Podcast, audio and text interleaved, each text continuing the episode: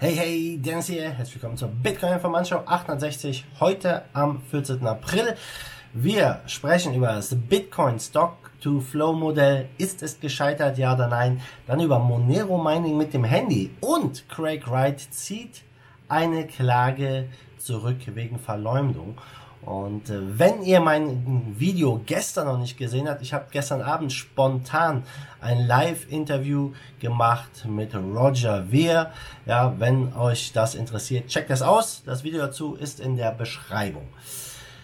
Jo, ich würde sagen, wir starten mit dem Preis und das sieht schon mal ein bisschen besser aus als gestern. Wir stehen jetzt aktuell bei 6.877, waren gestern bei 6.650. Ja, jetzt sind wir wieder ein bisschen äh, ja, gestiegen. Mal gucken, ob diese Woche es weitergeht oder was der Bitcoin jetzt hier macht. Und bevor wir jetzt wieder mit dem ersten Thema starten, hier wieder an dieser Stelle ein Dankeschön an den Sponsor für diese Woche, Bitwin24. Ja, die haben jetzt den nächsten Masternode Coin mit Proof of Stake am Start in einer der größten Branchen der Welt. Ja, und die Nachfrage nach Masternodes, die steigt, die sind sehr beliebt, denn man kann mit Masternodes natürlich ein passives Einkommen verdienen. Und hier bei Bitwin geht das natürlich auch komplett ohne technische Vorkenntnisse. Alle Infos dazu findest du im Link in der Beschreibung von diesem Video oder unter bitcoininformant.de slash masternodes. Starten wir mit dem Bitcoin Stock to Flow Modell. Ja, und äh, das Halving steht kurz bevor, weniger als 30 Tage. Die Preisprognosen schießen wieder in, in, nach oben. Ähm, jeder hat irgendwie eine Prognose, aber ganz ehrlich, Leute, das ist alles nur in die Glaskugel gucken. Niemand weiß wirklich, was passiert. Dennoch basieren einige Modelle auf die äh, auf äh, ja, dieses Stock-to-Flow-Modell, was es auch in den Mainstream geschafft hat. Und das sagt voraus, dass Ende 2021 ein Bitcoin ein Kursziel von 100.000 US-Dollar hat. Ja, und auch hier natürlich scheiden sich die Geister, denn äh, ja, man muss natürlich immer gucken, äh, bis jetzt hat's gut gepasst, das Modell, aber das heißt ja nicht, dass es auch in Zukunft gut passen muss. Und äh, dieses äh, Modell hat's wirklich auch ja in Mainstream geschafft. Die Bayern LB hat sogar über, darüber gesprochen. Ja, und grundsätzlich geht's beim Stock-to-Flow-Modell darum, wie hart eine Ressource, eine Anlage ist. Es wird das Verhältnis zwischen dem aktuellen Bestand, dem Stock, und der jährlichen Produktion Flow bestimmt. Je höher dieses Verhältnis ist, desto besser ist diese jeweilige Anlage für einen langfristigen Werterhalt geeignet. Und ja, Gold weist das höchste Stock-to-Flow-Verhältnis auf mit einem Wert von 62. Bitcoin wird nach dem Halving im Mai einen Wert von 50 erreichen und damit bereits Silber hinter sich lassen. In weiteren vier Jahren, beim nächsten Halving, wird Bitcoin das erste Mal Gold übersteigen. Damit wäre Bitcoin das härteste Asset der Menschheitsgeschichte und das müssen wir uns mal genauer angucken. Gold aktuell, ja, geht auch ganz gut. Guckt euch mal den Goldchart an. Das sieht auch sehr, sehr spannend aus, was Gold macht. Ich glaube, wenn Gold jetzt weiter anzieht, weiter nach oben geht, dass das dann auch einen positiven Effekt ja, auf Bitcoin und Krypto ausüben kann. Aber Gucken wir uns äh, hier an, was ein Analyst zum Stock-to-Flow-Modell sagt. Er hat nämlich äh, gemeint, es gibt bei Bitcoin keine Inflation. Und ähm, dadurch gibt es bei Bitcoin keinen Flow. Wie kommt er darauf? Ja, Inflation ist ja letztendlich der, die neue Menge an BTC, die hier gemeint wird, die alle 10 Minuten ins Netzwerk dazukommt durch die Blocks. Ähm, und die Argumentation des Analysten ist folgendermaßen. Er sagt, im Bitcoin-Protokoll ist verankert, dass es maximal 21 Millionen BTC geben kann. Diese Anzahl kann nie überstiegen werden. Ähm, somit ist allen die maximale Menge und die jeweilige Inflationsrate bereits jetzt schon bekannt. Daher gibt es in der Theorie kein zunehmendes Angebot an BTC, ja, da man ja bereits die 21 Millionen festgeschrieben hat. Ähm, letztendlich sagt er, es ist eine Sperrfrist. Also die wurden alle schon erschaffen und die werden nach und nach released in dem Mining. Und ähm, er sagt in meinem Buch, ja, äh, Nick Carter hat das äh, gesagt, in meinem Buch wurden alle 21 Millionen Bitcoins zu Beginn geschaffen und dann im Laufe der Zeit nach und nach freigegeben. Kann man so sehen, keine Frage, ja. Und ähm, wenn man das dann so äh, ja zugrunde legt, dann gibt es keine Inflation natürlich in der Theorie, in der Praxis natürlich schon. Und ähm, so in der Theorie würde dann auch die, äh, die Inflationsrate, der Flow, bei null liegen und äh, würde Bitcoin direkt zu einem deflationären Asset machen und nicht erst wirklich im Jahre 2140, wenn alle Bitcoins äh, gemeint sind. Ähm, und das würde bedeuten, dass die Halvings nach seiner Analyse auch überhaupt keine Bedeutung haben und äh, bedeutungslos wirklich sind und keine Auswirkungen haben. Aber in der Praxis sieht das natürlich anders aus, denn ähm, wenn das Block Reward reduziert wird, heißt es kann nur noch die Hälfte an Coins auf den Markt geschmissen werden. Und ähm, das hat definitiv einen Effekt, ja. Ähm, aber dieser Effekt nimmt immer mehr ab. Ja, aktuell sind es ja 1800 neue BTC, die pro Tag gemeint werden. Ähm, äh, nach dem Halving sind es nur noch 900. Also ist ein Unterschied von 900 BTC. Das muss man jetzt mit dem letzten Halving vergleichen. Da waren es äh, 1800 BTC Unterschied. Also die Menge natürlich äh, wird immer weiter reduziert und damit auch der Einfluss, das Ökosystem größer wird und so weiter. Also ich könnte mir vorstellen, dass das Halving immer weniger Einfluss hat natürlich in Zukunft, weil halt einfach äh, das Block Reward immer weiter sinkt und äh, die Miner können natürlich jetzt auch nur noch dann die Hälfte der Coins auf den Markt schmeißen und man nimmt an, die Miner sind halt die größten Verkäufer von BTC. Also es wird definitiv einen Einfluss haben. Inwiefern, das wird sich jetzt natürlich zeigen. Und noch ist das Stock-to-Flow-Modell natürlich äh, korrekt. Und ja, ich würde mich nicht wundern, wenn es auch äh, erstmal korrekt äh, oder richtig liegt. Das wird sich zeigen, inwiefern Bitcoin hier wirklich jetzt durch die Krise kommt, inwiefern auch das Halving einen Einfluss hat. Ich persönlich glaube nicht, dass das Halving erstmal einen großen Einfluss hat. Vor allem, äh, habe ich ja gestern darüber gesprochen äh, in meinem Video, sehe ich die Krise noch ein bisschen länger sich hinziehen und das Interesse an Bitcoin erstmal noch äh, nicht so groß steigen. Es sei denn wirklich, Gold schießt wirklich nach oben und dann könnte ich mir vorstellen, dass Bitcoin mitgezogen wird um Kryptos. Und da müssen wir einfach mal gucken, was hier die nächsten Wochen wirklich passiert. Gucken wir mal rüber zu Mining auf dem Handy. Ja, HTC Exodus möchte den Leuten jetzt ermöglichen, Monero auf ihrem Smartphone zu meinen. Ziemlich coole Geschichte. Das Ganze soll passieren mit Hilfe der App D-Miner.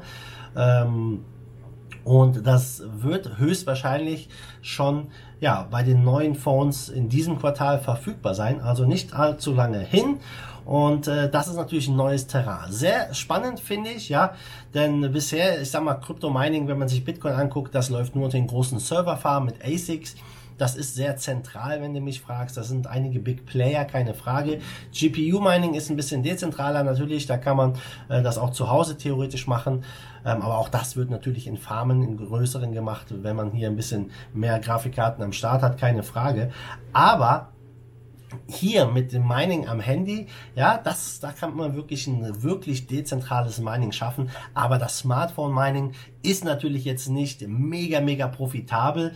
Aber äh, man geht davon aus, dass ein Nutzer von diesem Exodus am Tag circa 0,0038 Dollar generieren kann. Die Stromkosten belaufen sich auf die Hälfte.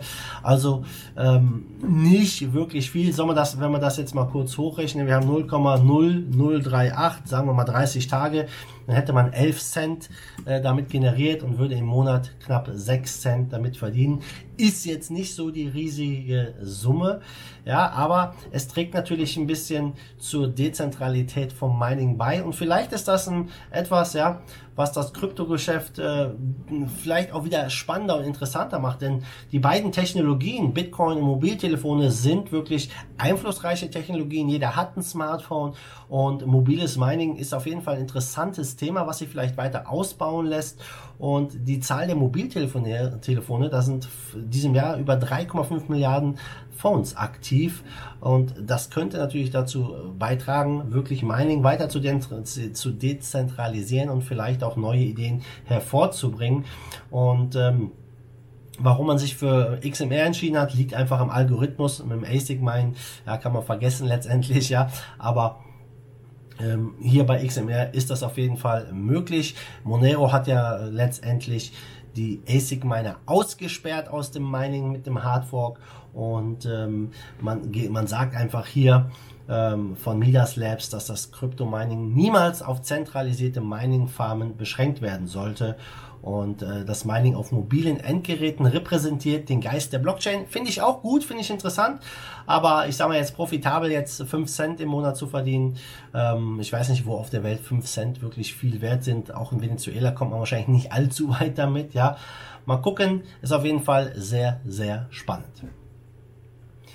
Kommen wir rüber zu unserem letzten Thema, Craig Wright. Wir alle wissen es, Craig Wright, der berühmt-berüchtigte, äh, selbst ausgerufene Satoshi Nakamoto, Chief Scientist von Enchain, der hat letztes Jahr einige Leute verklagt. Warum? Verleumdung, weil sie gesagt haben, Craig Wright ist ein Betrüger und ein äh, was weiß ich nicht alles. Und dann hat er die Leute einfach mal eben verklagt und ja, hat jetzt seine Klage gegen Adam Beck, den Chief Executive äh, von Blockstream zurückgezogen. Und äh, ja, das war relativ, äh, ja, sag mal, unerwartet. Er hat ja noch ein paar andere Klagen offen gegen Vitalik Buterin, Roger Ver, den Podcaster Peter McCormick und Hodlonaut von Twitter, den Typen, aus Norwegen übrigens. Und ähm, ja, warum jetzt diese Klage vor zwei Tagen am 12. April zurückgezogen wurde, dazu gibt es keine Infos und äh, Craig und sein Team hat auch keine Infos darüber, preisgegeben. Also sie haben sich geweigert, irgendwie was, die Gründe da preiszugeben. Äh, interessant ist, Craig Wright hat alle Gerichtskosten und so weiteren Kosten übernommen. Das sind mehr als 25.000 Dollar, die er da bezahlt hat für Adam Beck. Und Adam Beck hat bereits äh, über 8.400 Dollar am nächsten Tag erhalten. Äh, er ist natürlich relativ glücklich darüber, keine Frage. Peter McCormack sagt, hey, ich bin der Nächste. Ja, ich bin gespannt, was da rauskommt. Denn wir haben es ja gesehen, letztes Jahr im Juli wurde äh, Roger Ver in England verklagt hm, für, äh, was waren es, 125.000 Dollar. Und äh, er hat natürlich ein Video gesagt, ein Video nochmal dazu gemacht und ähm, letztendlich wurde diese Klage abgelehnt, weil die nicht zuständig sind. Das gleiche war auch für ähm, Hodlonaut, diesen Twitter-User. Auch das wurde in England abgelehnt, weil und es hieß, er muss das Ganze in Norwegen weiterverfolgen. Bezüglich Vitalik Buterin, ja, keine Ahnung. Also Hodlonaut scheint soweit raus zu sein und äh, Roger, ähm, aber Vitalik hat sich noch nicht dazu geäußert, keine Ahnung. Ich persönlich halte davon nicht viel, jetzt andere Leute zu verklagen. Äh, der hat mich einen Betrüger genannt. ja, spielt doch keine Rolle, Leute. Konzentriert euch doch auf euer Ding und lasst dieses Hin- und Herklagen. Das ist mein Rat.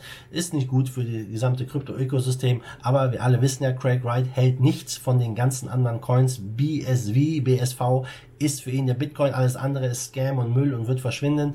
Ja, das ist seine Ansicht. Äh, nichtsdestotrotz, man, man, man muss den Craig nicht mögen. Das Projekt BSV finde ich dennoch interessant und spannend und wünsche natürlich äh, Erfolg dabei, auch was sie machen. Wir werden sehen, was dabei rauskommt. Ja, guck mal, Marktgeschehen bei 196 Milliarden Marktkapitalisierung, Bitcoin Dominance 64 Prozent und in den Top 10, ja, ein bisschen durchwachsen, ein Coin glänzt mal wieder in den Top 10. Wir haben jetzt äh, kurz vor neun äh, am Morgen und das ist Binance Coin mit über 10% Kurs plus, aber auch Bitcoin, Ethereum und Ripple ein bisschen über 2% plus, ähm, aber sonst nicht viel Bewegung. Äh, Top-Gewinner zu gestern, das ist MadeSafe mit 25% Kurs plus, Top-Verlierer ist Digibyte mit 6%, aber die meisten Coins sind grün, leuchtend grün, das ist schon mal gut. Und wollen wir hoffen, dass es so weitergeht. Aber ihr wisst, ich bin noch ein bisschen skeptisch. Ich glaube, dass wir noch mal tiefere Preise sehen werden aufgrund der allgemeinen wirtschaftlichen Krise, bevor wir dann hoffentlich, sobald das Schlimmste überstanden ist, äh, wirklich hier durchstarten können mit Kryptos. Also Leute, ich bin raus. Vielen Dank fürs Zusehen, fürs Zuhören. Wenn es euch gefallen hat, ihr wisst, was zu tun ist. Lasst mir ein Like da, gebt mir einen Thumbs up und wir sehen uns morgen wieder in alter Frische. Bis dahin wie immer, Made Dude, schwenkt die Hut. The Zweit, Force of Evil Bitcoin and cryptocurrency we trust. Bam!